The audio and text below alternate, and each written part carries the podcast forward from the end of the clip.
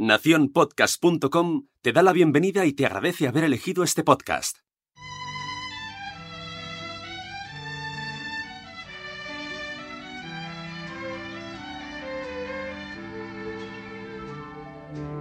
Quizás el mayor culpable de que desapareciera la obsesión por los gabinetes de curiosidades fue Nicephore Nips.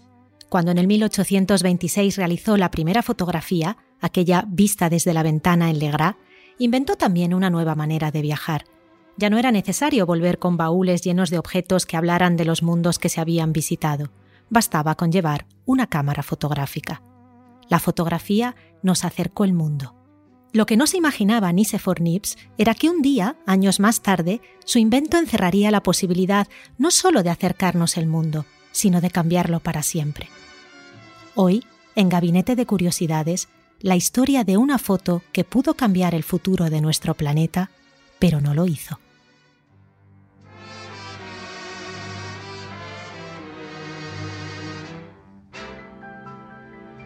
El 24 de octubre de 1946 se tomó la primera fotografía de la Tierra desde el espacio. La sacó un cohete alemán. Los americanos lo habían confiscado durante la guerra y lo lanzaron ese año en Nuevo México. No es una foto que impresione mucho. Puedes verla junto con todas las otras fotos de las que hablaremos hoy en la web de este podcast, gabinetepodcast.com. Lo espectacular de esa foto para la época fue ver la curvatura de la Tierra, pero el público en general no supo qué hacer con aquello que parecía más bien un borrón. El resultado sí entusiasmó a Clive Holiday, el ingeniero que había diseñado la cámara. En esa foto Clive vio potencial en un artículo para el National Geographic del 1950, predijo, algún día podremos mapear toda la Tierra. Lo que no predijo fue el efecto que ese mapeo produciría.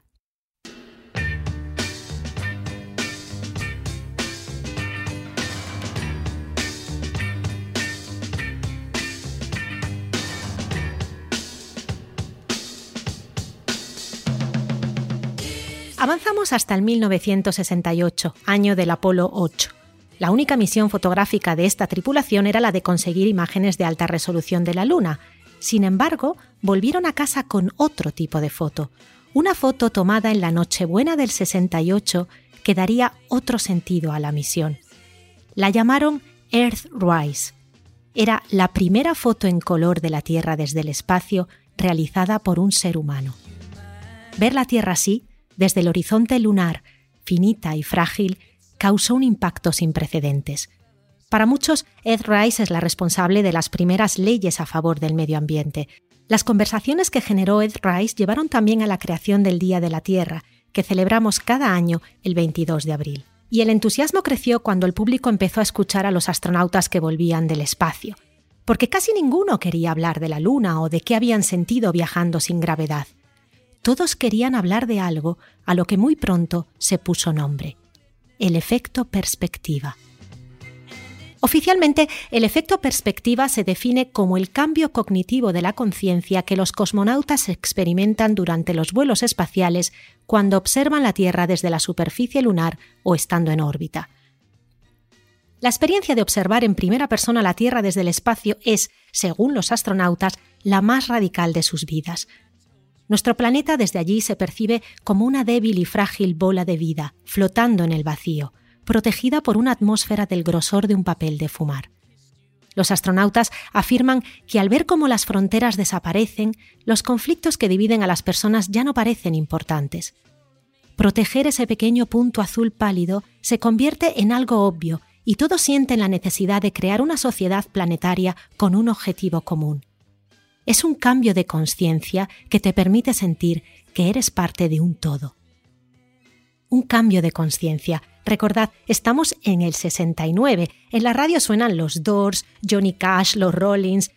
Janis Joplin está en lo más alto de su carrera. Es el año de Woodstock. Todos querían experimentar un cambio de conciencia. La gente se obsesionó con buscar maneras de probar lo que los astronautas habían probado, cómo se podía alcanzar ese estadio, tener esa sensación de totalidad, de vivir en un planeta sin fronteras. Drogas, meditación trascendental, todos querían su efecto perspectiva. Y entre ellos estaba Vince Taylor.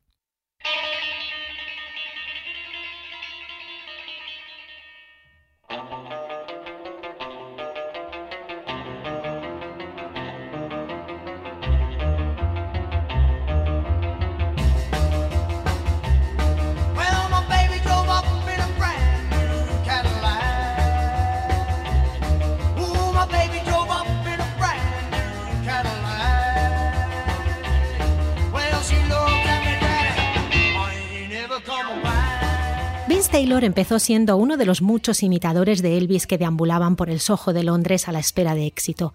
Tupe negro, gafas oscuras, chupa de cuero. Era un chico tímido e introvertido, pero cuando se subía al escenario se transformaba en un rockero sexy y energético. No tuvo éxito en Inglaterra. Su single tenía la palabra Cadillac en el estribillo, así que la BBC lo consideró publicidad y prohibió ponerlo en la radio. Vince Taylor decidió cruzar el charco y en Francia sí, en Francia arrasó. Todo iba bien hasta que Taylor escuchó hablar del efecto perspectiva. Leyó las entrevistas a los astronautas y el libro del futurista Buckminster Fuller, Manual de Instrucciones para la nave Tierra. Se empezó a obsesionar con el espacio, las conspiraciones y la vida en otros planetas. Y una noche, en un hotel, alguien le dijo que probara el LSD. Sentirás esa totalidad de la que hablan los astronautas, le dijeron. Pero tuvo mala suerte, la droga no le gustó a su cerebro y quedó afectado para siempre. Vince Taylor no volvió a ser el mismo. Se volvió paranoico, empezó a vestirse de lo más estrafalario, subía al escenario con albornoces blancos o sedas de colores. Se cambió el nombre, decía que ahora era Matthews, el hijo de Jesucristo. Curiosamente, el colapso mental, lejos de alejarlo de los escenarios, lo convirtió en un mito. La gente iba a escuchar las absurdas teorías que compartía cuando subía al escenario entre canción y canción. En 1972, una noche, tras una actuación en Londres, Taylor salió a pasear con otro artista, un cantante al que también le fascinaba todo lo referente con la carrera espacial. De hecho, acababa de sacar un disco con canciones sobre el tema. Este cantante recuerda que los dos se sentaron en Tottenham Court Road, en el suelo, a la salida del metro, y que Taylor sacó un mapa mundi y durante horas estuvo allí hablándole sobre el espacio y la vida extraterrestre. Cuenta, una parte de mí escuchaba a Taylor y pensaba, este tío está loco, pero otra intuía que en aquello se escondía todo un mundo que merecía ser explorado. Volví a casa y me puse a profundizar en todo lo que me había contado Taylor. Leí a Buckminster Fuller y sobre todo leí todo lo que conseguí sobre el efecto perspectiva. Inspirado por las teorías de Matthews, el alter ego de Taylor, este cantante también quiso crear su propio personaje. Una mañana de enero salió bajo la lluvia a fotografiarse en una cabina del teléfono de Hedon Street. Había nacido Ziggy Stardust, el alter ego de David Bowie.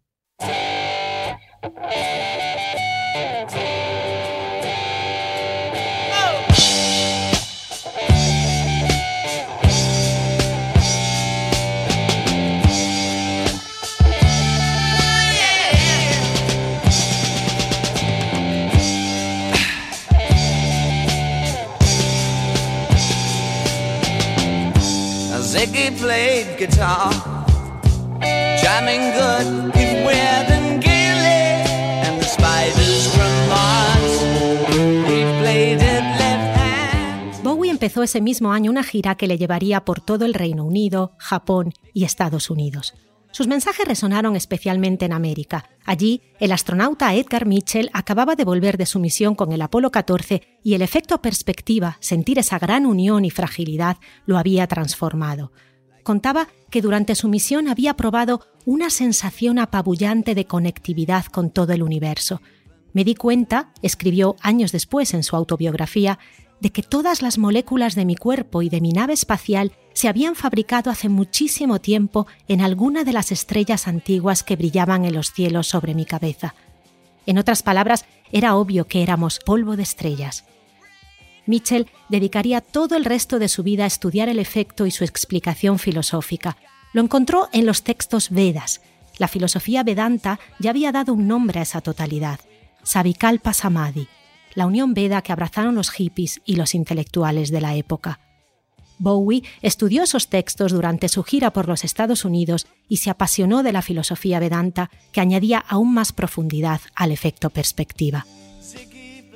Los jóvenes americanos, desencantados con una guerra en Vietnam que no parecía acabar nunca, tenían hambre de esos conceptos y encontraron en Ziggy un personaje con el que soñar en un mundo mejor, un mundo donde la igualdad y la comunión entre todos era posible. Bowie llenó las salas y el 1 de octubre la gira lo llevó a Boston. Allí los estudiantes de Harvard y Yale acudieron en masa, chicos que leían a Fuller, que conocían los Vedas, chicos privilegiados y con ganas de cambio. Entre ellos, una pareja de novios con más hambre que nadie escuchaba Bowie. Bill y Hillary Clinton.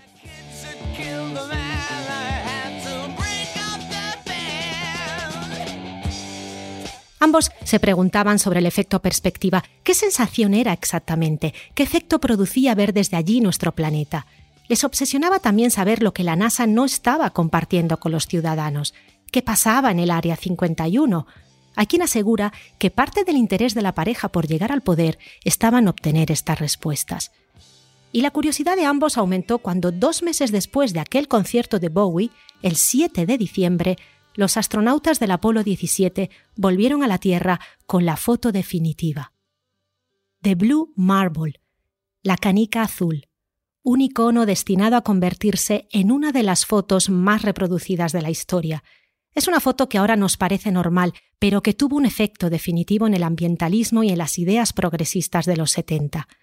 Ahora sí, el efecto perspectiva tenía foto oficial. Esa Navidad, Bill le regaló una copia a Hillary.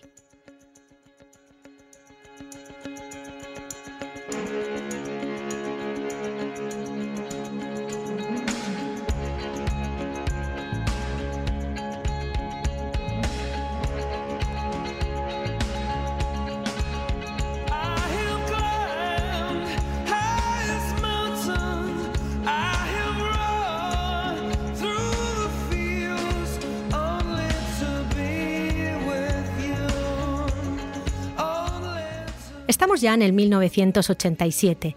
Al Gore inicia una carrera para la presidencia y decide pedirle a Bill Clinton que hagan equipo. Se entrevista con él en el Hotel Excelsior de Little Rock. A pesar de ser coetáneos y de ser ambos del sur, Al y Bill no pueden ser más diferentes. Al es un tipo casero, súper devoto de su mujer Tipper y de sus cuatro hijos. Bill es, bueno, Bill Clinton. Hablaron muy poco. Bill se limitó a decirle no. Tras el encuentro, un compañero de partido le preguntará ¿pero qué pasó? Y Bill dirá por Dios, el hombre ni siquiera juega al golf.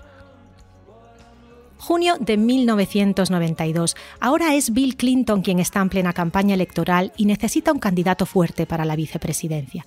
Contra todo pronóstico, decide reunirse de nuevo con Al Gore. ¿Por qué? ¿Qué ha cambiado en cinco años para dar una oportunidad al hombre que tal mal le había caído? El motivo es un libro. Al Gore acaba de publicar su primer ensayo sobre el medio ambiente, Earth in the Balance.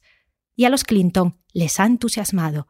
Los dos vuelven a sentarse y en un momento de la reunión a Al Gore se le cae la agenda. Bill se agacha para ayudarle a recoger los papeles y entre ellos ve una foto. La Blue Marble. Me encanta esa foto, dice Bill. ¿Has oído hablar del efecto perspectiva? Que si he oído hablar del efecto perspectiva, responde Al Gore.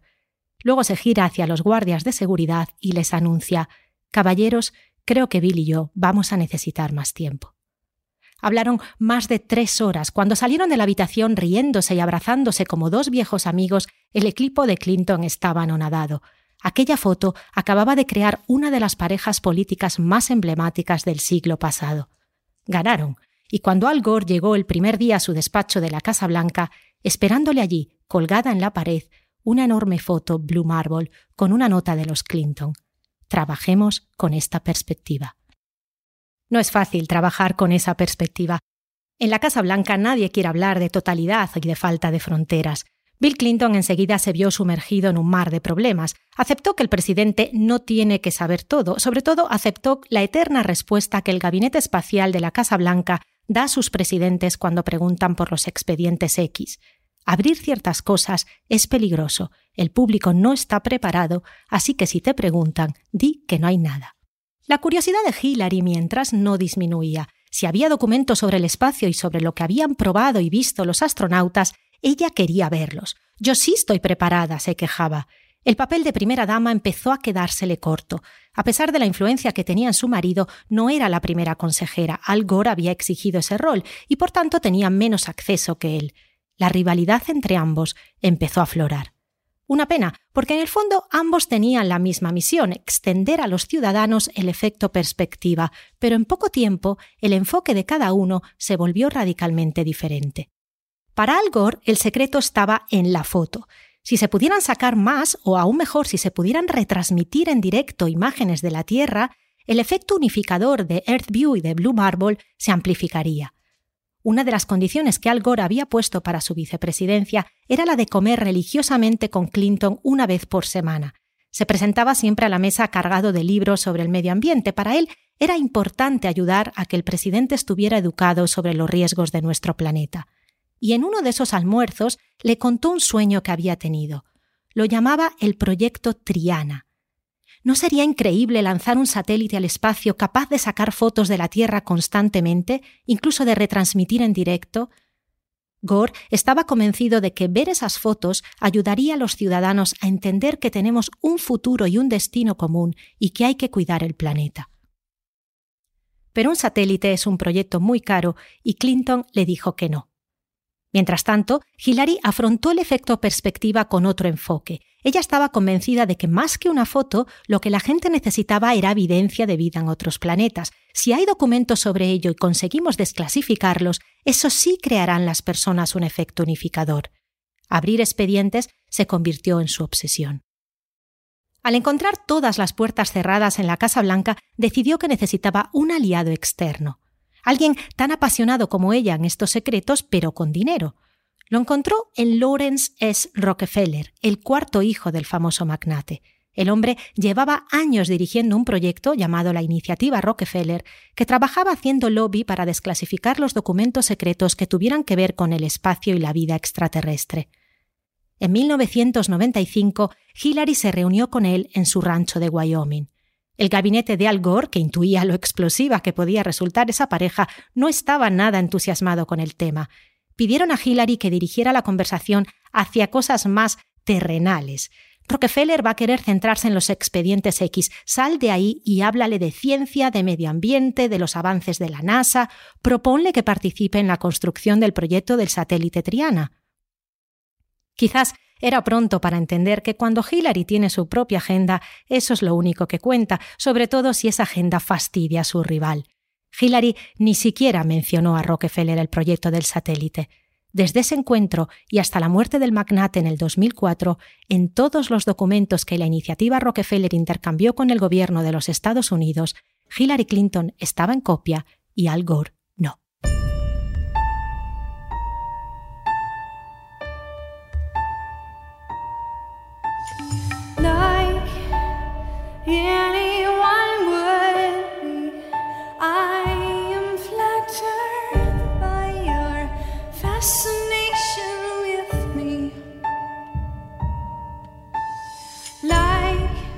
años más tarde, en 1998, Hillary Clinton conocería en primera persona los efectos que puede tener abrir un expediente, el de Mónica Lewinsky.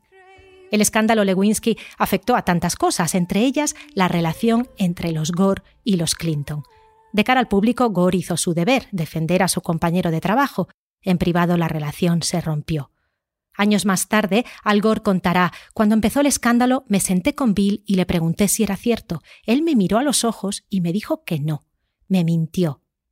Hay declaraciones de miembros del gabinete que recogen el ambiente del despacho Val el día que Clinton tuvo que sincerarse. Al Gore salió del despacho gritando Mis hijas tienen la edad de esa chica Bill. Estoy asqueado. La relación entre Gore y Hillary, que era ya frágil, también se rompió definitivamente. Hillary nunca perdonó el día que la mujer de Gore, Tipper, salió en televisión nacional con sus hijas diciendo que lo que Bill había hecho era disgustoso. Y años más tarde le costaría muchísimo convencer a Gore para que le diera un tímido respaldo durante su campaña, un respaldo que todos entendieron más como anti-Trump que pro-Hillary. Pasada la tormenta inicial, tanto Al Gore como Hillary se pusieron a pensar en cómo podían aprovechar su situación tras el escándalo para avanzar con su objetivo de expandir el efecto perspectiva. Al Gore exigió su satélite. No me importa cómo lo consigas, Bill, pero si quieres que venga aquí cada mañana, más vale que lo haga pudiendo ver fotos diarias de la Tierra. Clinton quería reparar la relación y en poco tiempo consiguió lo que y el presupuesto para el proyecto Triana. Mientras, Hillary también aprovechó la situación y cuando hubo que contratar a alguien para manejar el caso Lewinsky, empujó a su marido para que diera la responsabilidad y más poder a un miembro de su gabinete, John Podesta. Hablemos de John Podesta. A simple vista es un hombre anónimo, gafas de metal, sonrisa perenne, tiene pinta de director de instituto, paciente y conciliador. Pero no os dejéis engañar. Detrás de esa imagen clásica y comedida se esconde el rey de los frikis. Podesta era el hombre perfecto para Hillary porque compartía la misma obsesión, la desclasificación de los documentos secretos. En un mundo en el que hipotéticamente, según el gobierno, el público no está preparado para los documentos secretos de la NASA, esto es lo preparado que estaba John Podesta. En 1999, cuando cumplió 50 años, Hillary se ofreció a prepararle una fiesta. Podesta pidió que fuera con el tema de la serie Expediente X y convenció a los mismísimos Clinton a ir vestidos de Fox Mulder y Dana Scully. Se dice que puede ver gran parte de los episodios sin audio porque conoce de memoria los diálogos. Podesta suele decir que acceder y desclasificar los expedientes, más que mera curiosidad, es una cuestión práctica. Cuantos más científicos conozcan esa información, mejor podremos lidiar con ella.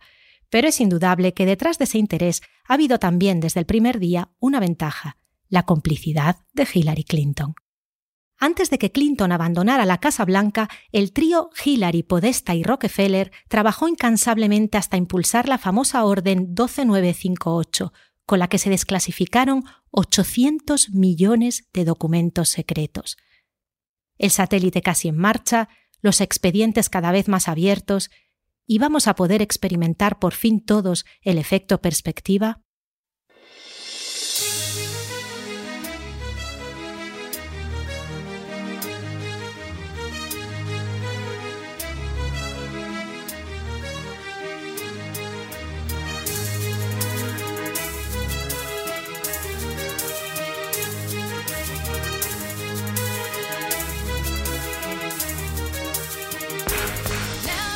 Año 2001, el año en el que entendimos que Beyoncé, con o sin familia, estaba aquí para quedarse.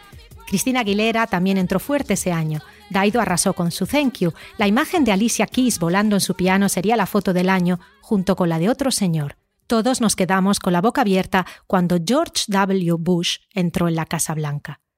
Los republicanos tardaron poquísimo en bloquear el proyecto Triana. Definieron el satélite un ridículo salvapantallas de coste multimillonario y cortaron el presupuesto. Al Gore, decepcionado por la política, decidió propagar el mensaje por su cuenta y se lanzó una carrera mediática de libros, charlas y largometrajes, siempre acompañado por la Blue Marble que decora sus diapositivas y sus despachos. Durante los años de Bush, Podesta habló por todo el país contra el secretismo. En 2004, en un famoso discurso en Princeton, acusó al gobierno de tratar a la población como si fuéramos niños que no están preparados para saber ciertas cosas. Juró que si volvía a la Casa Blanca, trabajaría para desclasificar todo lo que allí haya. Y en el 2009, él y Hillary tuvieron su segunda oportunidad.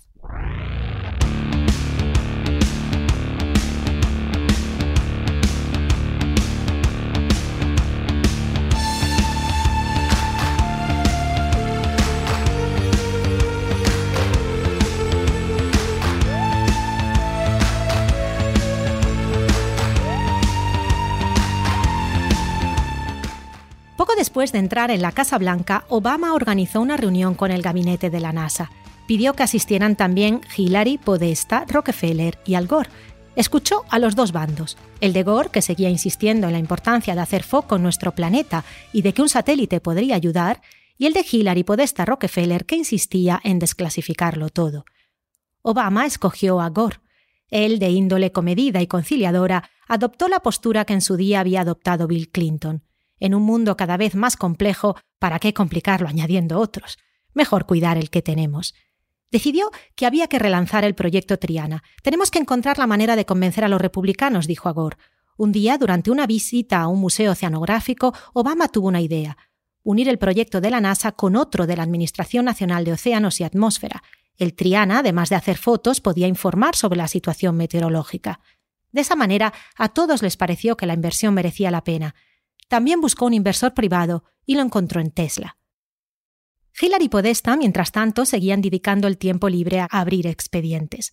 Algunos muy polémicos, como el MK Ultra, un experimento que la CIA realizó en los 50 con seres humanos para investigar sobre la telepatía. Un año más tarde, en el 2010, la periodista del New York Times Leslie King aprovechó la desclasificación de estos documentos para reunir en un libro todos los archivos del Pentágono sobre los ovnis. Es el libro más exhaustivo, serio y sorprendente sobre el tema. ¿Cómo obtuvo Leslie King tanta información? Gracias a su gran amigo, autor del prólogo del libro. ¿Adivinas quién? Por supuesto, John Podesta.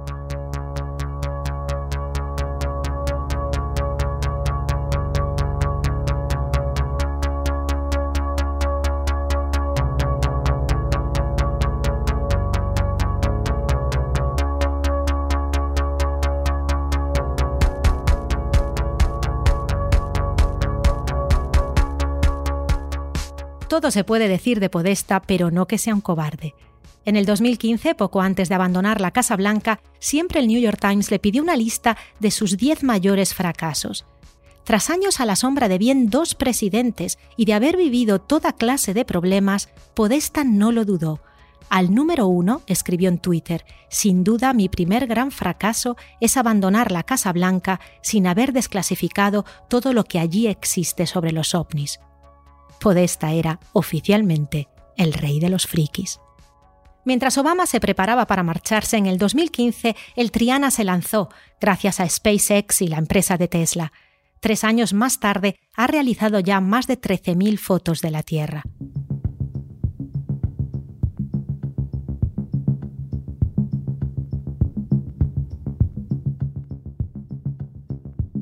El 9 de octubre de 2016, Hillary se despertó temprano. Estaba en plena campaña electoral y le esperaba un día muy largo.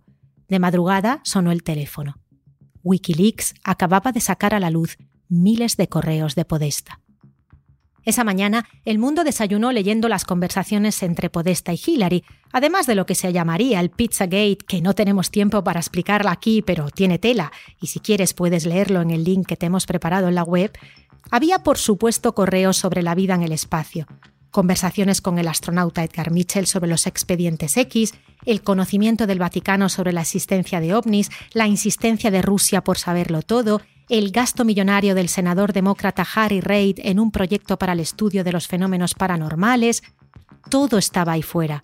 Podía ser un desastre o una oportunidad. ¿Qué hacemos? preguntó Podesta. Es el momento de ir a Jimmy Kimmel dijo Hillary.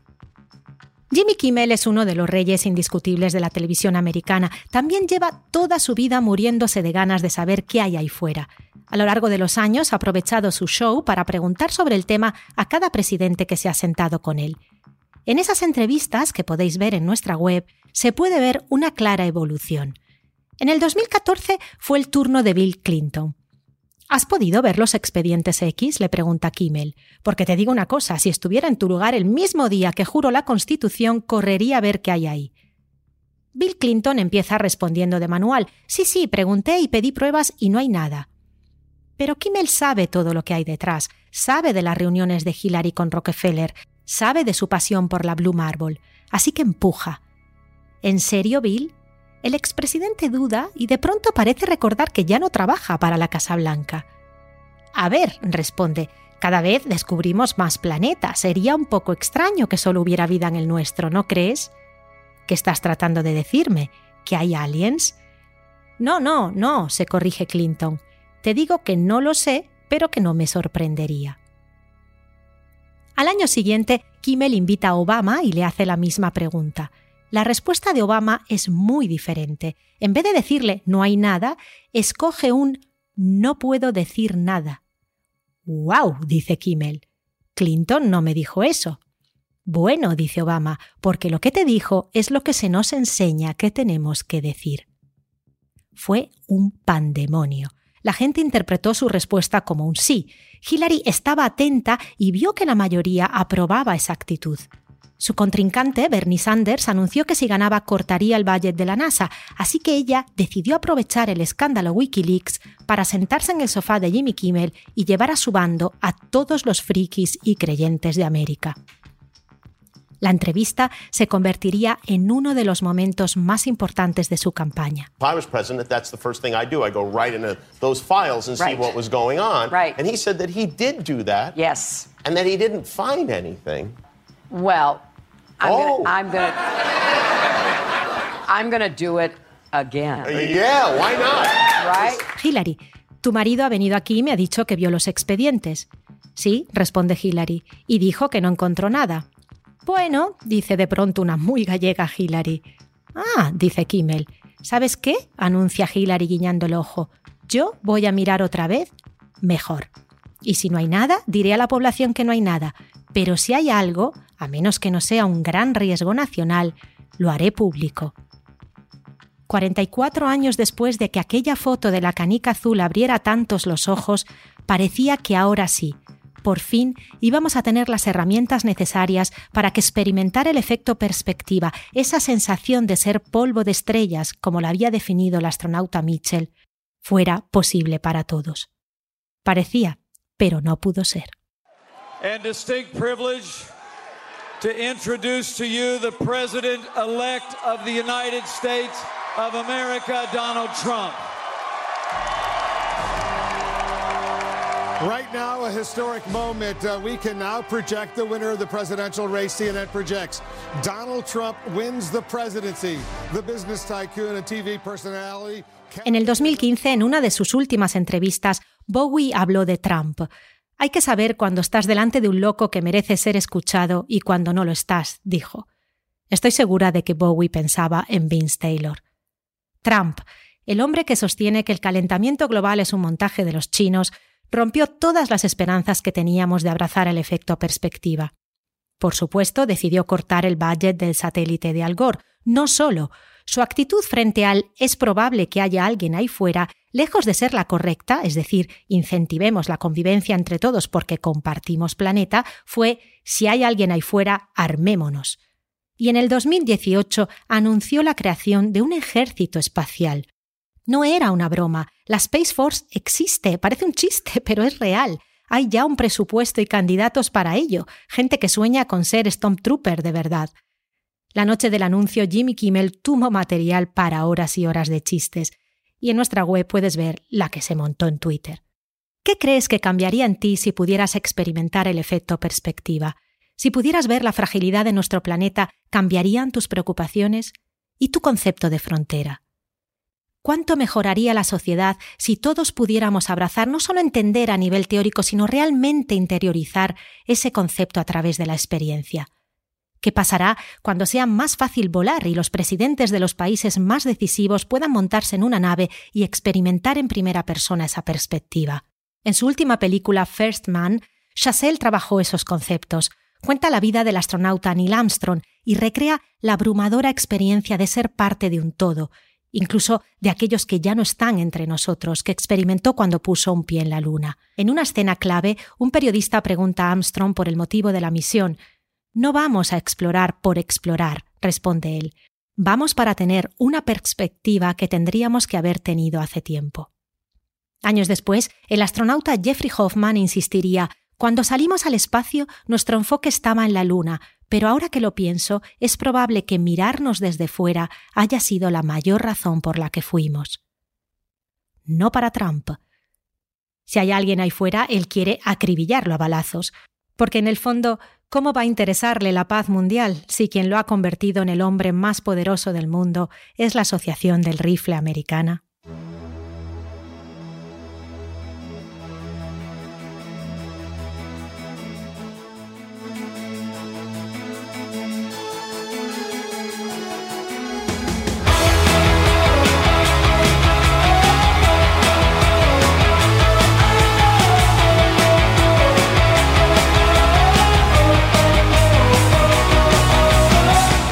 Gabinete de Curiosidades es una producción de Nación Podcast. En la producción y edición está Sune, la dirección artística es de Jorge López y las ideas y opiniones son de quien os habla, Nuria Pérez.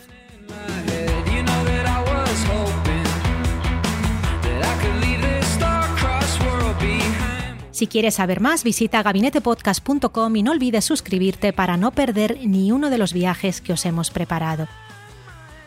Si quieres ayudarnos a producir una nueva temporada, solo tienes que darnos un montón de estrellas. Tu voto nos ayudará muchísimo.